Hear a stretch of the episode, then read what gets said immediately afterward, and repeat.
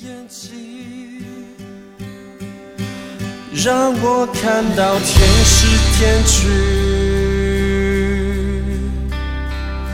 仇敌的攻击，我要更坚定，心靠。弟兄姐妹平安，又是美好的一天。今天一天一章真理亮光，我们进入到以赛亚书三十七章，由我来为大家读经文。如果如果您手边有圣经，我邀请您一起翻开，我们一起来读这一段经文。我先读一到七节。西西家王听见，就撕裂衣服，披上麻布，进了耶和华的殿，使家。在以利亚敬和书记舍伯纳，并祭司中的长老都披上麻布，去见亚摩斯的儿子先知以赛亚，对他说：“西西家如此说：今日是极难、责罚、凌辱的日子，就如妇人将要生产婴孩，却没有力量生产。”或者耶和华你的神听见拉伯沙基的话，就是他主人亚述王打发他来辱骂永生神的话。耶和华你的神听见这话，就发斥责，故此求你为余圣的名扬声祷告。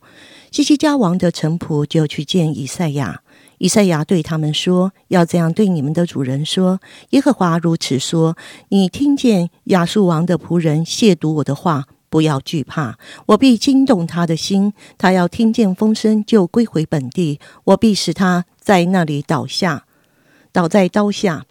第二十一节，亚摩斯的儿子以赛亚就打发人去见西西家，说：“耶和华以色列的神如此说：你既然求我攻击亚述王西拿基利。”三十六到三十八节，耶和华的使者出去，在亚述营中杀了十八万五千人。清早有人起来一看，都是死尸了。亚述王西拿基利就拔营回去，住在尼尼维。一日，在他的神尼斯若庙里叩拜，他的儿子亚德米勒和沙利瑟用刀杀了他，就逃到亚拉拉地。他儿子以撒哈顿接续他做王。我们将以下的时间交给建中长老。啊，弟兄姐妹平安。在以赛亚书的第三十七章啊，可以分成三个段落啊，就是啊。他的家宅啊，去向向神来祈求，神来啊帮助啊这个国家啊能够面对这样一个困境啊。第二个段是在神的回应，是在五到六节啊。再来是先知说话啊，是在八到十二十节。那神的回应是在二十一节到三十五节。那神的应许的成就呢，是在三十六节和到三十八节。那本章的这样一个啊要节呢，啊是在第二十一节，亚摩斯的儿子以赛亚就打发人去见西西家，说：耶和华以色列的神如此说：你既然求我攻击亚述王西拿基利，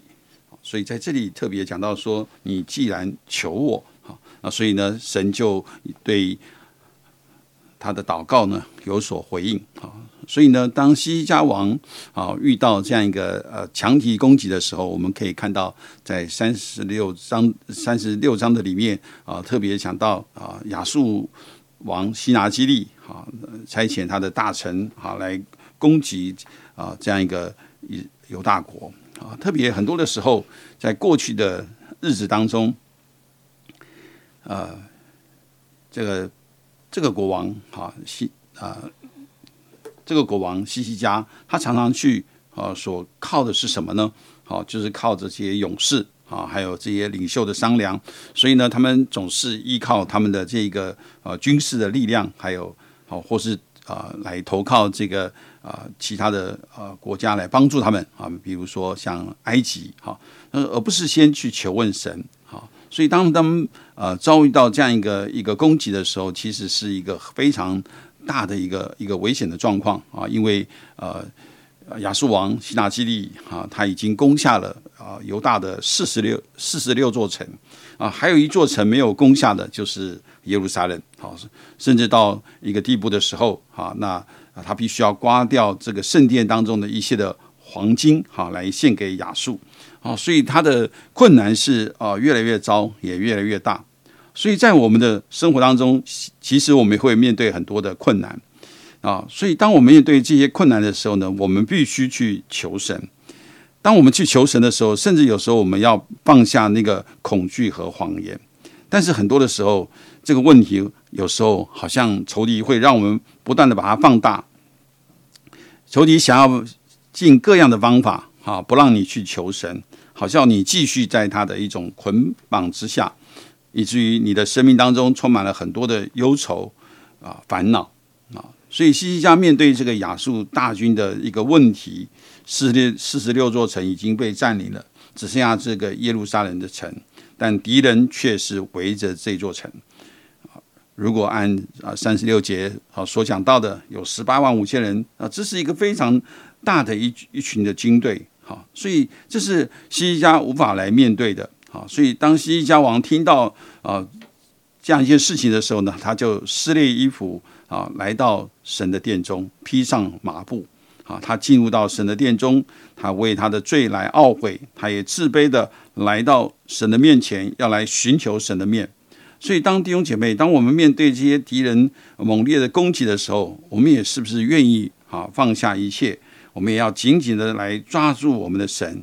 祷告是我们该做的事。啊，有一种祷告呢，是一一种征战的祷告，它是大声和迫切的。啊，特别就是啊，在啊三十三十七章里面，啊特别讲到啊，他要啊求啊以以赛亚好能够啊用这样一个声音好来啊向神来祷告，好向神来发出这样一个一个呼吁，好啊，因为神是那位呃听祷告的神，好，所以在三十。十七章的第四节讲到说，故事求你为剩余的名扬声祷告。好，所以有一种祷告呢，就是一种啊真战的祷告。好，我们是很迫切的，我们就是单单要神。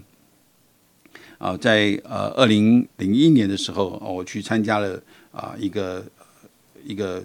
祷告的特会啊，是有两个礼拜的时间啊，在之后呢，神就感动我啊，要在为教会呢来建立一个一个祷告的团队啊，所以从二零一一年开始，好，我们就在每周四的周早上，我们就有这样一个一个祷告团队，我们就是为了教会啊，为着神的国度，还有为着宣教来祷告啊。我常常记得，在我当我在回想的时候，我就发现到，呃，上帝是很奇妙的一位神。啊，现在我们有万华的嘉瑞福音中心啊，那是那时候呢，我们常常为着这个万华来祷告啊。那万华大家不知道，呃，大家想到万华的时候是想到什么啊？想到万华的时候，我们可能想到的是黑道；想到万华的时候，我们想到的是娼妓；想到万华的时候，我们想到的是游民。或许很多的时候，我们常觉得这是一个好像被黑暗权势所笼罩的地方。啊，但在那个地方却有一群啊爱主的基督徒，有一群爱主的啊人，他们在那里持续的来啊服侍神啊。我记得啊，我常常听到呃珍珠家园的一位啊外国宣教士，他是真实的爱这些啊台湾的这些百姓哈，他啊远从嗯。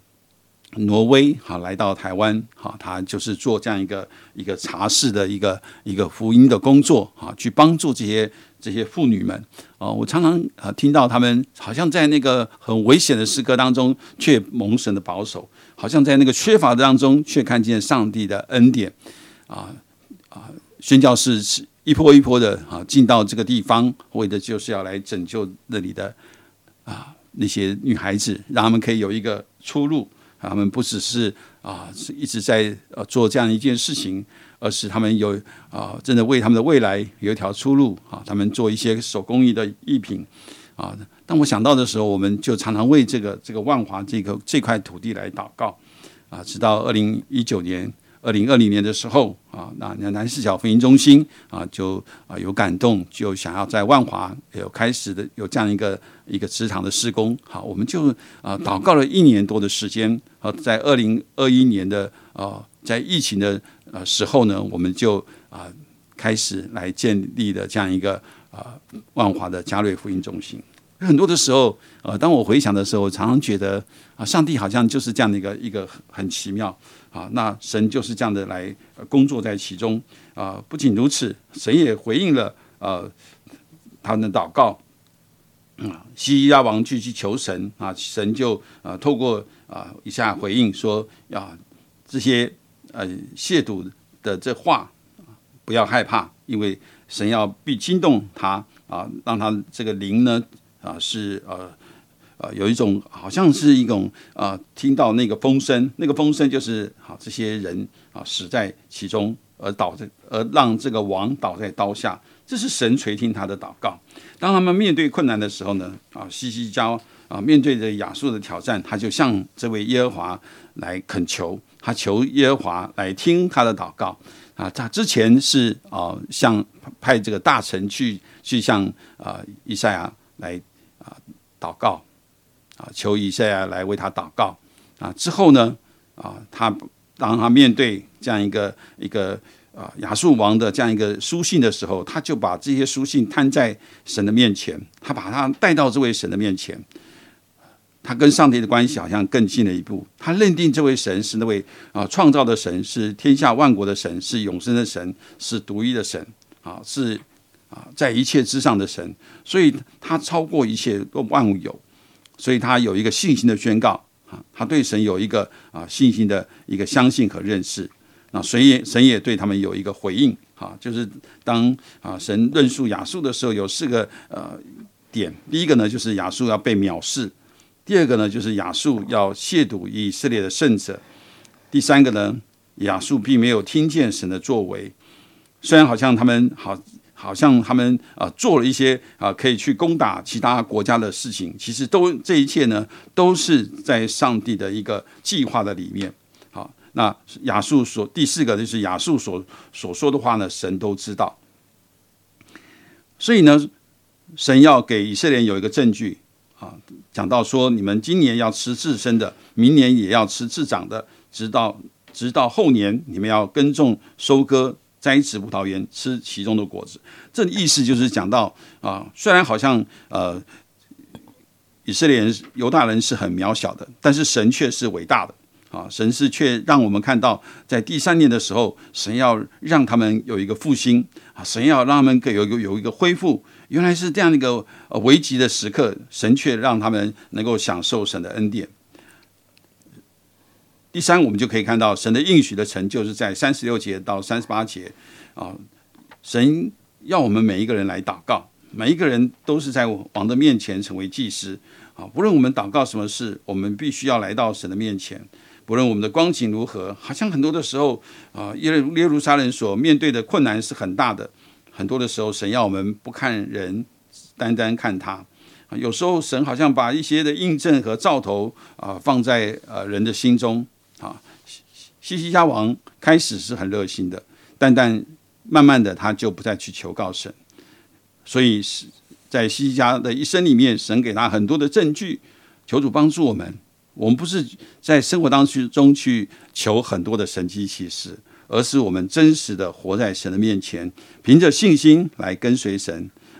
当我们愿意这样做的时候，我们的生命和生活就会有很多的神迹奇事。来见证这位又真又活的神，求主帮助我们每位弟兄姐妹，让我们可以坚定的来信靠他。好，我们一起祷告，亲爱的主，我们来到你的面前，向你献上感谢，谢谢你赏赐给我们祷告的权柄。主啊，我们可以将各样的万事带到主你的面前。谢谢天父，谢谢你，你是那位到如今仍然恩待我们、保护我们、与我们同在的主。主啊，我们在我们的人生当中，每当我们遇见危机的时候，就是我们来投靠你的契机，就是来投靠你、来祷告你的时候。因此，求主你帮助我们，无论仇敌如何催逼我们、攻击我们、搅扰我们。甚至辱骂、羞辱我们，主啊，我们都要带到你的面前。当我们把这一切落在我们身上的困难带到你面前的时候，主啊，这些问题、困难都变成你的困难，都变成你要解决的事。主，我们全心的来投靠你。谢谢主垂听我们的祷告，是奉靠主耶稣得胜的名。阿门。